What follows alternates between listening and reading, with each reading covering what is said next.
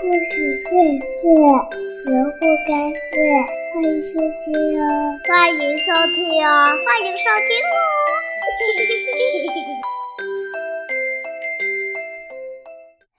亲爱的小朋友们，大家好，我是东子老师。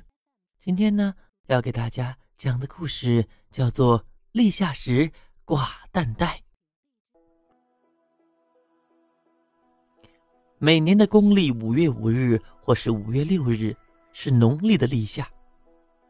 每到立夏，民间有吃蛋的习俗。大家都说立夏吃了蛋，热天不住夏。这是怎么一回事呢？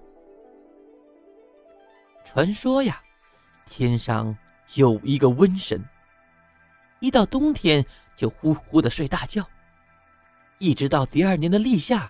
才会醒来。一醒过来，就拿着一个温口袋，偷偷的到人间来传播瘟疫。凡是染上瘟疫的人，轻则发热厌食、头重脚轻、四肢无力；重则日渐消瘦、茶饭不思、卧病在床。大家都把这种瘟疫叫做“住夏”。小孩子的身子弱，最容易被瘟神找到。所以立夏之后，天气变暖，很多孩子整天病殃殃的，不想吃饭，浑身没有力气。看到孩子一个个无精打采的样子，妈妈们可着急了，纷纷到女娲娘娘的庙里去烧香磕头，求娘娘保佑。女娲娘娘得知这个消息后，非常的生气，就去找瘟神。女娲娘娘朝人间一望，看见瘟神正背着口袋来到一个孩子的床前，准备把瘟疫撒在他的身上。女娲娘娘手一指，孩子的床前就好像有了一层防护罩。瘟神根本进不了孩子的身。瘟神很生气，用脚踢，用力推，可是靠近不了。瘟神又使出了浑身的解数，还是无济于事。这时，女娲娘娘突然出现在他面前，厉声说道：“瘟神，你可知罪？”瘟神仔细一看。原来是女娲娘娘。